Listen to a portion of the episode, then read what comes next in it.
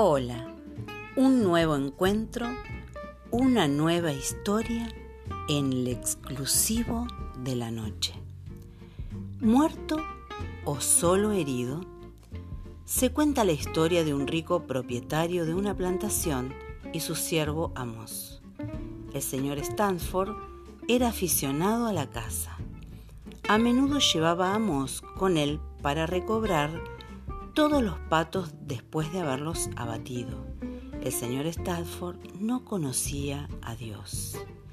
Pero Amos era un cristiano entregado que oraba cada día y cantaba himnos mientras trabajaba. Siempre que tenía la oportunidad, el señor Stafford se burlaba de la fe de Amos. Y esa mañana no era distinta a las otras. No sé por qué lees la Biblia y crees toda esa palabrería religiosa, dijo el señor Stafford mientras flotaban en el bote de remos. ¿Qué provecho sacas? No creo en Dios y soy el hombre más rico del condado. Tú, en cambio, eres cristiano y no tienes nada. Es verdad, señor Stafford, pero tengo a Dios que cuida de mí, respondió Amos. ¿Qué Dios hace eso? inquirió el señor Stanford. Amos se limitó a sonreír. El señor Stanford continuó. Y otra cosa, te quejas por el modo en que el diablo siempre te pone a prueba. En cambio, a mí nunca me molesta. Explícame eso. Amos remó y acercó el bote a la orilla. Cuando usted sale a cazar patos, señor Stadford, ¿cuáles me pide que recupere primero? ¿Los que están heridos o los que están muertos?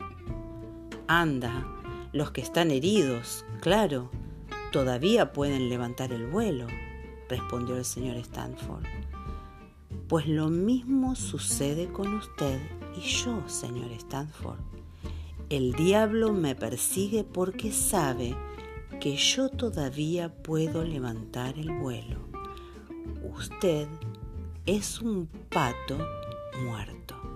Ya no tiene que preocuparse por si se va o no.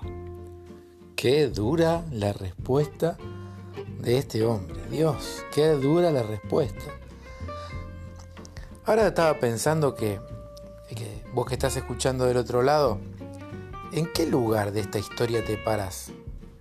¿En qué lugar de esta historia, si, fueras uno de esos dos protagonistas que, que hemos relatado, te pararías vos? Ahora, vos podés estar pensando, sí, de un lado o de otro, pero no importa, no importa dónde te pares. Lo que quiero hacerte entender en esta noche, que cualquiera de los dos que vos elijas, tanto el del dueño, el, poderoso, o, aquel solamente que era su, sirviente o, la persona que, lo ayudaba, en este, en este caso en esa cacería, eh, de cualquiera de los dos lados que estés, los dos, tanto el muerto como el herido, necesitan de Dios.